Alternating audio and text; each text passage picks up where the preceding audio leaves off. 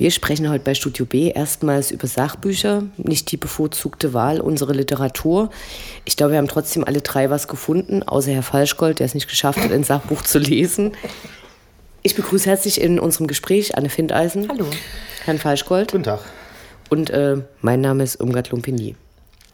Ich habe Fach Sachbücher gefunden, aber das angedacht äh, für diese Sendung ist 1200 Seiten lang und es ist mein Langzeitprojekt und ich wollte es nicht durchreisen, nur für diese Sendung. Vielleicht mal in zwei, drei Jahren. Ich muss gestehen, dass ich das Sachbuch, was ich vorgestellt habe, äh, nur zur Hälfte gelesen habe. Ich sehe da also überhaupt kein Problem darin. Ich fand es aber eine sehr interessante Erfahrung, äh, gezwungen zu sein, ein Sachbuch zu lesen, anstatt äh, die üblichen Eskapismen mit Science Fiction zu machen.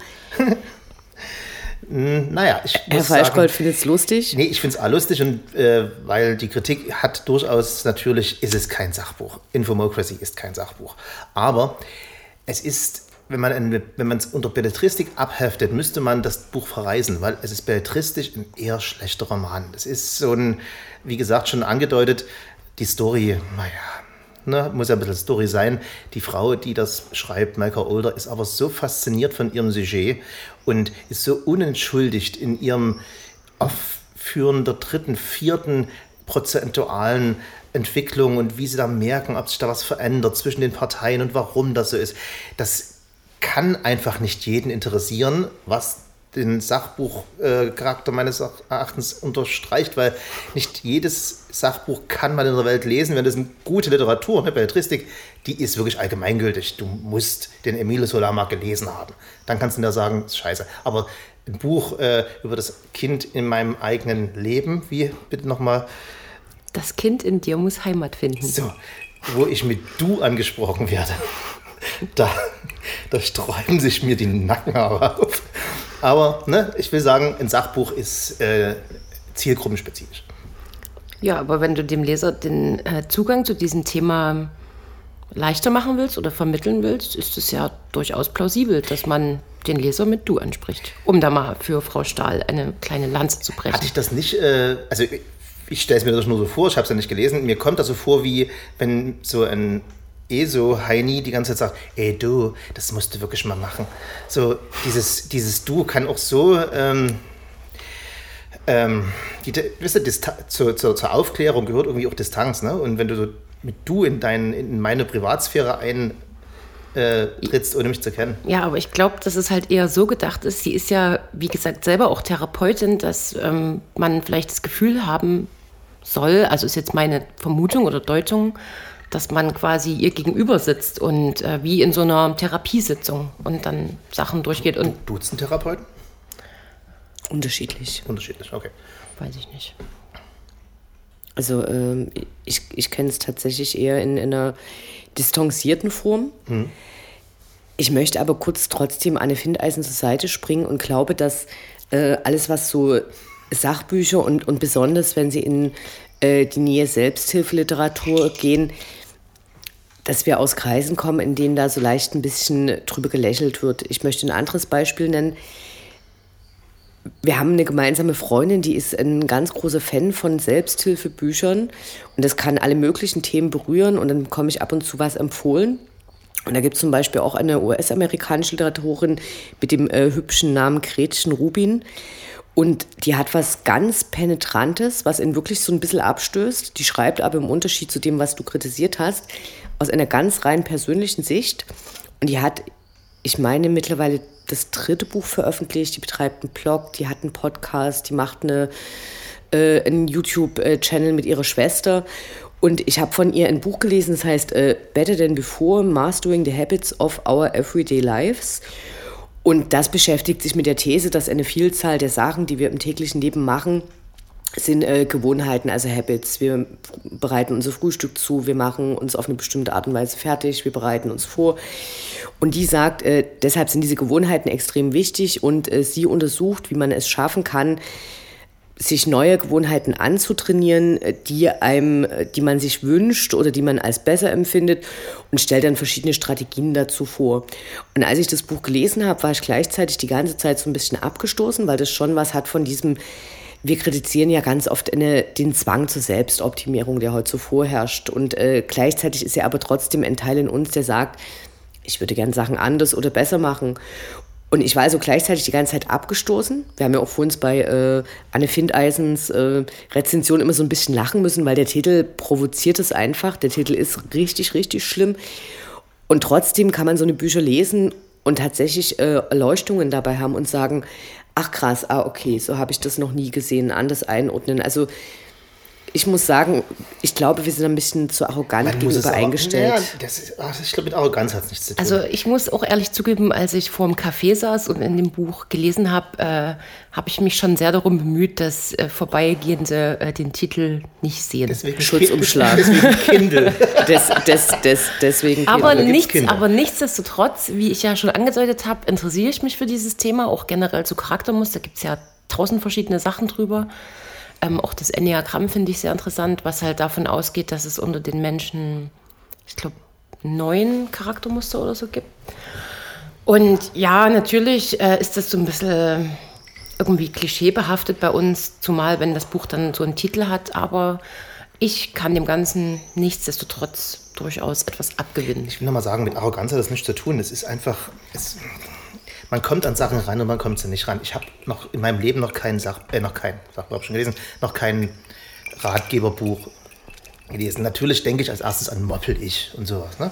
Diese wahrhaft gut verrissenen, aber super Bestseller-Romane. Und die Frage ist ja, warum haben diese Ratgeberbücher so einen Erfolg? Die, und das ist ja noch nicht mal in der neuen Zeit so, nur so, es gab ja die Gartenlaube schon Anfang des letzten Jahrhunderts. Das war kein Ratgeber, da muss, da ich, war, da muss ich dich direkt zurückpfeifen. Nein, das war kein Ratgeber. Das ist falsch.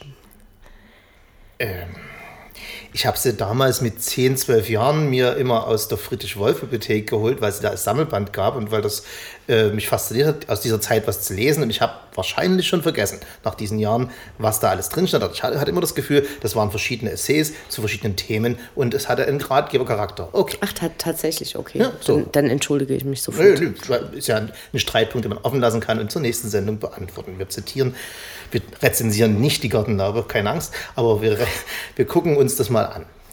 Was ich, was ich interessant fand. Nee, die Frage ist ja, ganz kurz, die hm? Frage war ja, warum gibt es Ratgeberbücher?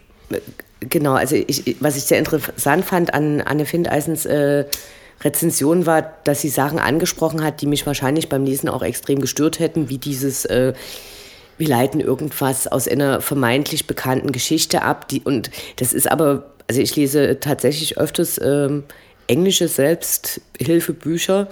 Äh, und da ist der Unterschied, dass es ganz oft aus einer, also die, die gut sind oder die mich ansprechen, die sind immer aus einer sehr persönlichen Perspektive geschrieben. Also wo die Leute auch nie vergessen, das zu erwähnen und zu sagen, für mich und ist das eben so und so und dann mache ich eine Forschung und dann gucke ich nach, gibt es was dazu und also zum Beispiel in, in diesem Buch, was ich jetzt hier erwähnt habe, mit diesen, äh, wo es um die Ausformung von Gewohnheiten gibt, kommt am Ende tatsächlich raus, es gibt ja ganz viele verschiedene Mittel und Wege und sie empfiehlt da welche und sagt, das hat für mich super funktioniert und da habe ich eben das kennengelernt, aber mit was anderem hat es einfach nicht funktioniert. Also sie versucht zum Beispiel, weil es ja auch so ein Ding ist, dass man sagt, fünf Minuten Meditation jeden Tag sind eine super Sache und allen geht es besser danach und sie versucht es über sechs Monate und dann sagt sie so, nee, also das geht nie, ich kann meine Ernährung umstellen, aber ich kann nicht meditieren. Und ich glaube, dass... Ähm, dass eben Sachbücher tatsächlich. Ähm, Ratgeberbücher meinst du? Rat, Ratgeberbücher tatsächlich gut funktionieren, wenn wenn es aus einer persönlichen Perspektive geschrieben ist und eben so eine Verallgemeinerungen weglässt, wo man eben tatsächlich genau weiß, das weiß man ja gar nicht genau, ob die Männer immer auf der Jagd waren und die Frauen die Bären gesammelt haben. Es gibt ja ganz viele Belege, die dagegen ich sprechen. Ich habe ganz, ganz starkes Gefühl. Die, die Bären mit Doppel-E. Ja, ja. ich wollte noch mal kurz äh, eben auf diese Frage zurückkommen, warum lesen Menschen Sachbücher? Oder nee, äh, Ratgeber, Ratgeber, Ratgeber. Entschuldigung, Ratgeber. Ja, offensichtlich ist ja ein großer Bedarf vorhanden. Und warum ist der da? Du sagst ja, Selbstoptimierung? Warum, ja, Selbstoptimierung dass man sich vielleicht auch nicht traut, gerade wie jetzt das, was ich besprochen habe, zum, zu irgendeinem ähm, Therapeuten zu gehen, sondern erstmal sich heimlich dieses Buch nach Hause liefern lässt und mhm. erstmal versucht dadurch irgendwie also Scham ist vielleicht Probleme irgendwie in den Griff zu kriegen. Ist es die Welt, die verrückt geworden ist und dass so viel äh, auf einen einstürzt, dass man Hilfe braucht mittlerweile als normaler Mensch? Würde ich sagen, nee, überhaupt nie. Also ich sehe eine Motivation darin, diese Bücher zu lesen. Tatsächlich viel eher, dass äh, entweder diese Leute Probleme behandeln, die ich gar nicht habe. Und das interessant Dann ist, was, nee, weil, weil es interessant ist, darüber zu erfahren, wie andere Leute leben, wie die mit verschiedenen Problemen umgehen, was die für Probleme haben. Und in unserer heutigen Gesellschaft sind es ja oft ähnliche Sachen und äh, manchmal finden die äh, überraschende Ansichten dazu. Man wirklich, also wo du eher so einen so einen Kick draus kriegst und sagst, ach, das ist ja krass, das äh, wäre ich nie im Leben drauf gekommen, aber vielleicht funktioniert das.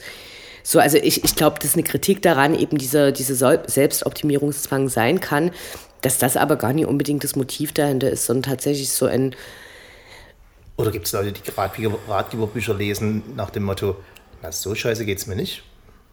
Als, Nee, weil es gibt, die sind, die sind ja viel eher darauf aus, also oder oft ausgelegt, dass es eine Lösung für was gibt, ne? na eben, aber wenn du, wenn du eine Lösung nicht brauchst, kannst du sagen, ja, das habe ich nicht, das weiß ich schon. Ja, da hast du dann eine Persönlichkeitsstörung. Vielleicht, äh, vielleicht liest man das auch aus Verzweiflung.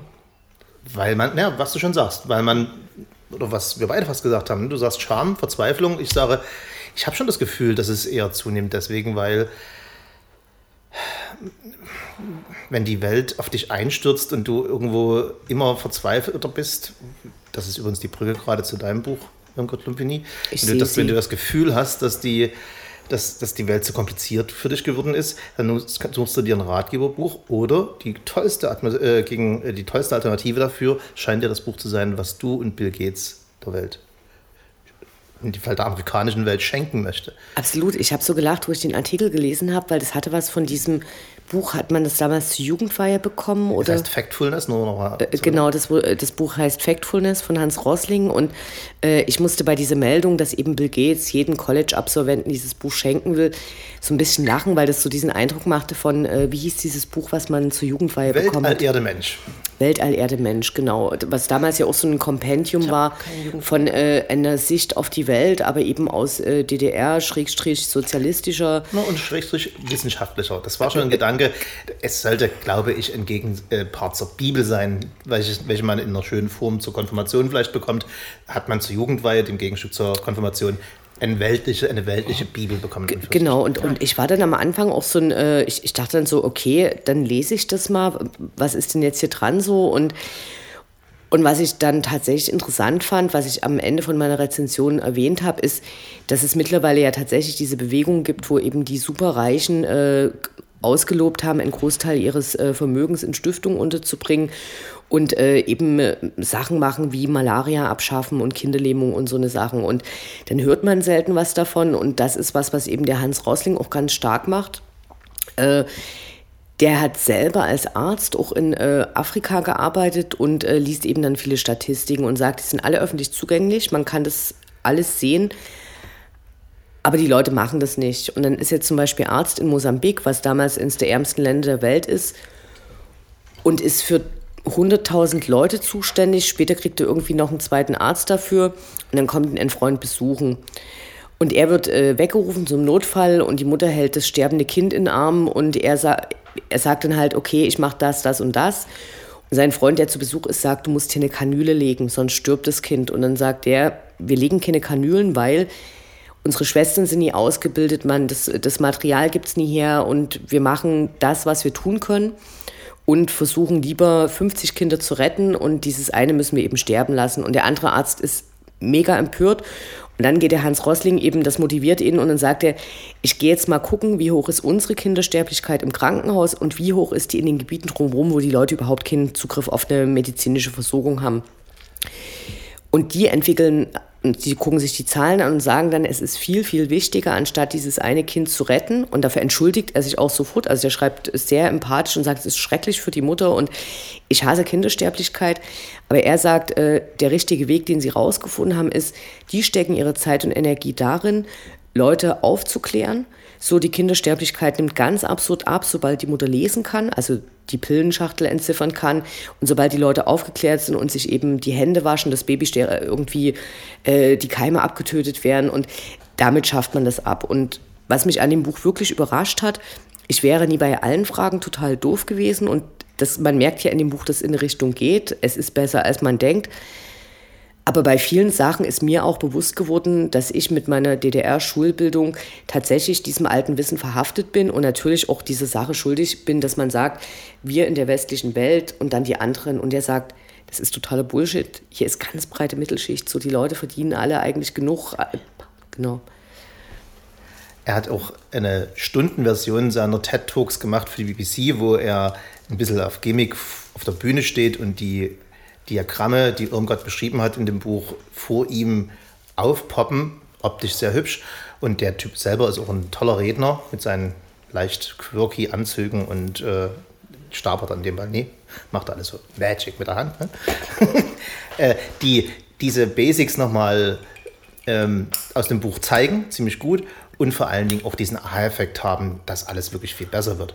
Und das hat, zeigt ja mein Sachbuch, Infomocracy, das ist die Sache weitergedacht. Die Autorin, wie gesagt, ich habe aus Spaß diese langen Titel, die sie da erworben hat, die arbeitet ja durchaus auch in der dritten Welt, die es fast nicht mehr gibt, in der, wie sagt man heute, die entwickelnden, die sich entwickelnden Länder. Du, du machst die Dualität zwischen entwickelter und sich entwickelnder Welt. So, das wissen wir jetzt. Die, äh, wird, die arbeitet dort und forscht halt nicht an, wie man das noch denkt, ne? wie, du, schon sagst, so in, den, in den ärmsten, der ärmsten äh, Feldern, sondern sie ist schon einen Schritt weiter. Sie denkt an die Zukunft. Wie, was wird passieren, wenn auch in Afrika jeder ein Handy hat und jeder Zugriff Informationen hat? Wie wird das die Welt verändern? Und das macht mein Buch, das von mir beschriebene Buch, ziemlich gut. Ob das stimmt oder nicht, er kann schon 50 Jahre in die Zukunft gucken. Aber es erscheint sehr plausibel, dass sich die, die, die Demokratie nivelliert wir, merken, wir, wir sprechen ja jetzt zum Beispiel äh, USA-Wahl 2016 von Einflussnahme einer ausländischen Macht auf die amerikanische Wahl.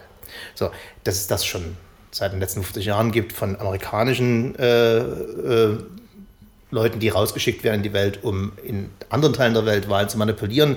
Davon spricht niemand mehr, aber darum geht es auch gar nicht. Denn natürlich, wenn ich nicht ein amerikanisches Internet lese, kriege ich aus der Welt mehr Informationen und kann mir entweder gebildet oder ungebildet, wenn ich ungebildet bin, lasse ich mich manipulieren, wenn ich gebildet bin, kann ich mir Inputs holen, kann ich mir Ideen über gesellschaftliche Entwürfe aus anderen Teilen der Welt holen und das muss ja überschwappen. Also man hat immer idealistisch gedacht, wenn es dann ganz viele Informationen gibt, dann wären alle lupenrein Demokraten. Das kann auch negativ sein und genau das beschreibt äh, Infomocracy in seinem Buch die Einflussnahme von verschiedenen Zellen, also ein One China mal als Beispiel, ne, als Partei, macht durchaus Wahlkampf in Lima.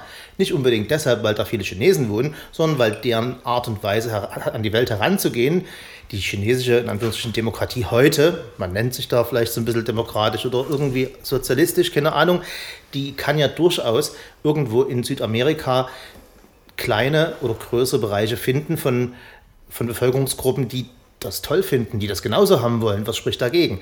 Und das äh, denkt äh, die Autorin weiter und ist faszinierend zu lesen und gibt einen wirklich Denkanstöße, die man so, finde ich, noch nicht gehabt hat. Ich will ganz kurz auf die Rolle der Mädchen eingehen, weil dazu schreibt Hans Rossling auch eine ganze Menge. Und zwar äh, geht es bei ihm dann tatsächlich ganz viel um diese Ängste. Also es gibt irgendwie so O-Ängste, die Leute haben, zum Beispiel eingeschlossen zu sein, körperlich angegriffen zu werden. Und da sagt er dann, die einzigen, die wirklich äh, rausbekommen haben, wie man mit diesen Ängsten ganz perfekt umgeht und es einsetzen, die Terroristen. Äh, naja, ja, so. die, die, haben bestimmt Stefanie Stahl gelesen, weil bei der geht es auch um so Urängste. Mit, mit Sicherheit. Und, und äh, dann sagt er auch so, es gibt Mit eine, Sicherheit nicht. Es gibt eine, es gibt eine Weltdatenbank, in der werden Terroranschläge erfasst. Und es dauert aber unglaublich lange, weil die erfassen alle bekannt gewordenen äh, Terroranschläge und prüfen das aber mit verschiedenen Quellen nach. Und dann sagt er, das dauert ihm alles zu lange und äh, er liebt Wikipedia und sagt, das ist ein super Projekt. Und dann sind die hingegangen und haben das äh, von einem Jahr verglichen. Was ist bei Wikipedia zu sehen, was ist da zu sehen? Und da kommt eben dann tatsächlich raus, dass 78 Prozent der terroristischen Anschläge, die eben nicht in der entwickelten Welt stattfinden, die waren dort überhaupt nicht aufgeführt. Nachrichten beschäftigen sich eben damit, wenn irgendwo... Die waren in Wikipedia nicht aufgeführt. Die waren in Wikipedia nicht aufgeführt, äh, weil Nachrichten äh, beschäftigen sich eben damit, wenn irgendwie in beim Marathon in, in äh, Philadelphia. Nee, oder- Boston. In Boston, Entschuldigung, natürlich in Boston. Oder irgendwo in äh, Europa irgendwas passiert und es ist aber eben ein verschwindend geringer Teil. Und deshalb, äh, also er betrachtet diese Rolle von Informationen tatsächlich nochmal sehr komplex. So, das ist nur so ein Einschub zu deinem. Und was Darf ich, darf ich da kurz einhaken, weil Gerne. das ist, das ist ein Feature, was ich, naja, fast ein bisschen bewusst rausgelassen habe aus der Rezension. Diese Parteien, Wahlkämpfe, das durchaus interessante Demokratiemodell ist ja nur das eine. Das funktioniert ja nur, indem alle Informationen haben. Und was es gibt in dem Buch als, als Idee, ist, es gibt eine weltweite Behörde, die nennt sich Information, Information. Und die verfolgen die ganze Zeit in Realtime permanent alle politischen Äußerungen während des Wahlkampfs von allen Leuten auf der ganzen Welt, so vernetzt ist das alles, und markieren sofort in Realtime hier Bullshit. Das stimmt nie. Das ist falsch. Das geht überhaupt nie. Die, die sind, sie werden natürlich logischerweise Zensuren, als Zensoren beschimpft, aber andererseits kanalisieren sie das, was wir jetzt haben, Fake News, ne? wo man immer sagt, man müsste doch hier so einen Realtime-Faktencheck haben. Das gibt es in dieser Zukunftsvision. Und die Rolle dieses Riesenapparates ist natürlich ein umstrittene und aber gar nicht so dystopisch, wie, ich, wie, es wie, sie, wie, sie, wie man sie einem sofort vorschwebt. Die Leute, die dort arbeiten, sind alle sehr sympathisch und idealistisch unterwegs. Idealistisch. So ist das Buch natürlich, keine Frage. Ich will da kurz nochmal drauf eingehen, weil Hans Rosling eben genau das äh, Gegenteil die ganze Zeit beschreibt.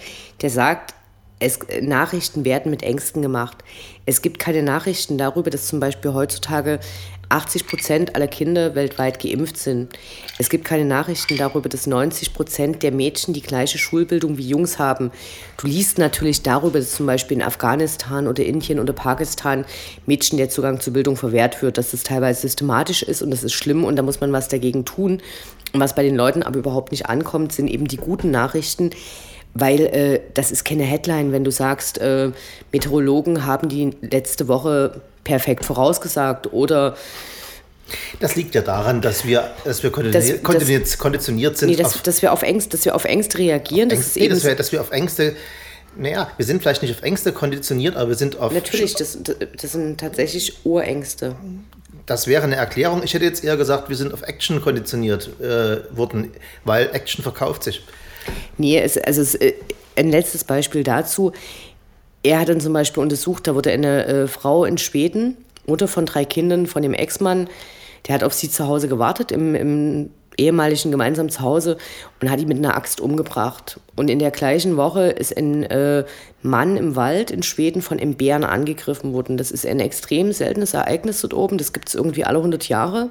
So, und äh, an häuslicher Gewalt sterben dort aber halt um die 50 Frauen im Jahr. Das ist keine Nachricht wert. Also es geht tatsächlich bei diesen, bei diesen Sachen schon darum, dass man mit Ängsten arbeitet, dass quasi tatsächlich Ereignisse, die eher unwahrscheinlich sind, haben einen sehr großen Nachrichtenwert. Aber Sachen, die tatsächlich äh, gerade extrem zunehmen, zum Beispiel die Kindersterblichkeit ist weltweit extrem gesunken, die meisten sind geimpft, äh, diese Sachen passieren nie. Was mich äh, bei Anne Findeisens Buch tatsächlich interessiert, du hast es nur ganz kurz erwähnt, zweimal in deiner Rezension, dass da Übungen vorgeschlagen werden. Ja. Du, Ja. Das interessiert mich auch. Du muss lachst, lachen, ja. du lachst und äh, mich hat es aber äh, an mein Tarotbuch erinnert, wo jetzt auch die halbe Zuhörerschaft lacht und Herr? Falschgold auf dem Boden liegt. Und Tarotkarten sind ja zum Beispiel tatsächlich nur dazu da, ich habe da so ein Buch dazu, da werden auch Fragen gestellt. Da wird man so angeregt, äh, über sein Leben nachzudenken zu bestimmten Fragestellungen. Ist das so in dem Buch mit diesen Übungen oder wie, wie kann man sich das vorstellen? Also es gibt natürlich verschiedene Übungen. Zwei davon sind, dass man äh, Dinge aufmalt. Einmal das Schattenkind, wo man halt ein Kind aufmalt und dann äh, gibt es ja diese Glaubenssätze, die man so verinnerlicht hat. Diese, Sag mal ein Beispiel, das kann ich mir schwer also so, es gibt halt diese negativen Glaubenssätze, die halt Alles ist scheiße. das Schattenkind hat, wie ich bin nicht gut genug, ich Ah, okay. genüge dir nicht und halt sowas Okay. nur als Beispiel.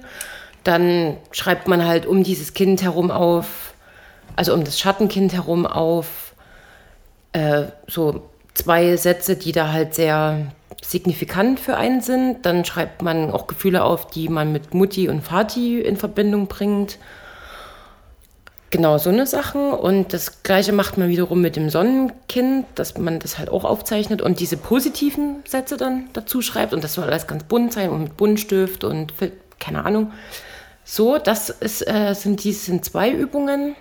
Äh, Oder das eine? macht man als Schattenkind, als Sonnenkind Das oder macht als man. beide? Nein, das macht man zuerst für sein Schattenkind und dann für das Sonnenkind. Weil sind ja du, beide in einem- Weil du hast ja sowohl negative Sachen, die dich geprägt haben, aber auch natürlich positive Und wenn Dinge. ich das gemacht habe, dann Genau, und wenn du machst es zuerst für das Schattenkind, also bewusst wird natürlich erst das Negative angesprochen, dann gibt es ja diese diversen Übungen, dass du die Augen schließt, in deinen Bauch atmest, dich in gewisse Situationen hineinversetzt, die du irgendwann erlebt hast und dann halt versuchst, keine Ahnung, die mit was Positivem zu besetzen oder ein, dir ist irgendwas, du hast eine ganz bestimmte Geschichte im Kopf, wo dir was Schlimmes passiert ist, dann sollst du dir halt denken, wie du quasi positiv aus dieser Situation, sag ich mal, gerettet wirst. okay. Äh, welchen ist die, ist die ausgebildete Psychotherapeutin? Ja, ist sie. Okay. Sind das, das sind also offenbar Methoden, die angewandt werden. Ich gehe mal Das, davon das, aus. das ja. sind Methoden, also was es tatsächlich viel gibt, äh, sind ja tatsächlich so Visualisierungsgeschichten, die einfach, das sind einfach Hilfsmittel, die dir klar machen können, das ist eigentlich ein Problem für mich so. Also wird ja normalerweise wird in Therapie ganz viel gefragt so, und hier werden eben Übungen vorgeschlagen und es ist jetzt tatsächlich nicht ungewöhnlich, dass man etwas visualisiert. Macht sie auch so Übungen? kann, ne? Also Macht, raus. genau, das wäre meine nächste Frage gewesen. Macht sie so Übungen, wo, wo, man, wo, wo man sich bestimmten Fragestellungen widmet? Also wo dann gesagt wird, hier überlege zu der Frage und äh, oder also weil das mit dem Zeichnen erscheint mir jetzt auch sehr abstrakt. Und es wäre was, was ich jetzt eher. Ja, das ist ja, es ist ja kein Zeichen in dem Sinne, du malst halt da irgendwie in, in schemenartig eine Person auf. Also so ganz. Nee, na klar, aber gibt es noch, gibt's noch andere Übungen? Gibt's, gibt's noch andere Übungen? Also hast du noch Beispiele? Genau, für- da hatte ich ja gerade gesagt, halt so Übungen wie, dass du dich in Situationen hineinversetzt, die Augen schließt oder dann, wie du positiv dir vorstellst, dass du aus dieser Situation herauskommst. Ähm, ich habe auch nicht alle Übungen mir ehrlich gesagt durchgelesen, aber die, das ist schon äh, auch ein großer Teil an Übungen. Ist Und womit sie auch arbeitet, was ich auch ganz spannend eigentlich finde, ist, dass sie natürlich auch Beispiele bringt von Patienten. So, also damit geht es im Prinzip auch gleich los, dass sie eine ganz einfache Situation beschreibt zwischen, sagen wir, Sabine und Michael. Äh, Sabine war einkaufen und hat Michaels Lieblingswurst vergessen. Und äh, Michael ärgert sich wie Sau darüber, weil er das als ähm, Verletzung ansieht. Genau, und warum ist ihr das jetzt nicht wichtig genug? Das, und warum bringt sie mir diese Wurst nicht mit? Und dann geht sie halt darauf ein, woher kommt das, dass man sich über so eine, sagen wir mal, Kleinigkeit so total aufregt. Genau, und da werden halt noch andere Beispiele gebracht, die Und ich die, Lö die Lösung ist, warum? na, die Lösung liegt darin, dass er wahrscheinlich in seiner Kindheit erfahren hat, dass seine Bedürfnisse nie ernst genommen wurden. Äh, wahrscheinlich oft, logischerweise, weil das prägt sich ja ein. Ja, okay. Und ähm, ja, er hat das halt verinnerlicht. Und sobald sie dann vergisst, das und das für ihn mitzubringen, ist das so. äh, Eine ist, ist, Kränkung, ist die die, genau, ist die Reaktion halt nicht, ach, das ist aber schade, sondern dieses totale Explodieren darüber. Um so ein einfaches Beispiel jetzt zu nennen. Ist es nicht manchmal grenzwertig an der, an der Stelle, wo man sagt, dass man Leuten, die eigentlich eine richtige Therapie brauchen, eine Therapie vorgaukelt? Würde man, das, es wird immer gesagt, man soll jetzt nicht, wenn man äh, eine, einen schwarzen Fleck auf der Haut hat, bei Wikipedia nachgucken oder bei WebMD, NetDoktor, was es ist, sondern irgendwann muss man mal zum Arzt gehen. Gibt es da eine Schwelle, wo du sagst, ähm, das ist jetzt ähm, alles ein bisschen zu nett und ratgebermäßig und da würden Leute eventuell vielleicht äh, sich selbst therapieren und das geht dann schief? Naja, also auf jeden Fall äh, spricht sie ja auch an, dass es äh, Sachen gibt, wie, was ich vorhin auch ganz kurz angerissen habe, so ganz traumatische Sachen, wo, keine Ahnung, vielleicht Kindesmisshandlung stattgefunden hat, so, äh, wo auch klargestellt wird, dass äh, man Das dann wirklich. Okay. dass, dass man da wirklich äh, Hilfe braucht, im Sinne von, man geht zu jemandem, der das gelernt hat und holt sich da Hilfe und liest nicht nur einen Ratgeber. Ich würde abschließend, glaube ich, noch mal zu diesen Selbsthilfebüchern gern was sagen. Ich glaube, dass die deshalb nicht so schlecht sind, weil das eine Zeit ist, die man sich tatsächlich für sich selber nimmt, um zu schauen, wie es bei einem selber aussieht und es quasi anregen und anleiten kann, über bestimmte Sachen nachzudenken und es vielleicht auch hinterher anders zu sehen und sich quasi so ein Stück aus sich herauszutreten oder eben andere Beispiele zu hören und dass man das tatsächlich dann adaptieren kann. Also dass es einfach ein, ein hilfreiches Mittel sein kann, sich mit sich selber zu beschäftigen, was heutzutage ja relativ oft zu kurz kommt, weil man eben mit anderen Sachen beschäftigt ist, anstatt sich eben hinzusetzen und zu sagen, warum bin ich denn immer gekränkt, dass äh, meine Lieblingswurst nicht mitgebracht wurde, was nichts mit der Wurst zu tun hat. Das könnte man vielleicht sogar als Schlussstatement ähm, stehen lassen, dass man Sachbücher lesen sollte, um mal was anderes zu lesen, als das, was man sonst so immer tut. Die, die Hemmschwelle ist ein bisschen höher, die, die, die Lernkurve manchmal vielleicht auch, in unserem Fall, in deinem Fall nicht, in deinem Fall gleich gar nicht. Also ich gucke, weiß ja niemand. Meine war, meine war sehr hoch. Niemand weiß, wen ich gerade angeguckt habe. So. bei Annes äh, Buch ist der Einstieg wahrscheinlich sehr gering. Bei Irmgards Buch, du hast dir so viele Fakten gemerkt, das muss wunderbar didaktisch auf, aufbereitet sein. Mein und Leben meinem, ist verändert. Und bei meinem Buch ist es, äh, muss man schon ein bisschen nerd sein. Aber ich kann nur sagen, tretet mal raus aus eurem Leben. Genau, ich, ich würde auch abschließend noch sagen, Sachbücher oder auch Ratgeber haben auf jeden Fall ihre Berechtigung. Sicherlich nicht alle, aber einige. Ich, ich lese morgen wortelig. das war Irmgard Lopini. Anne Fink Eisenthal Falschgold an diesem Mikrofon.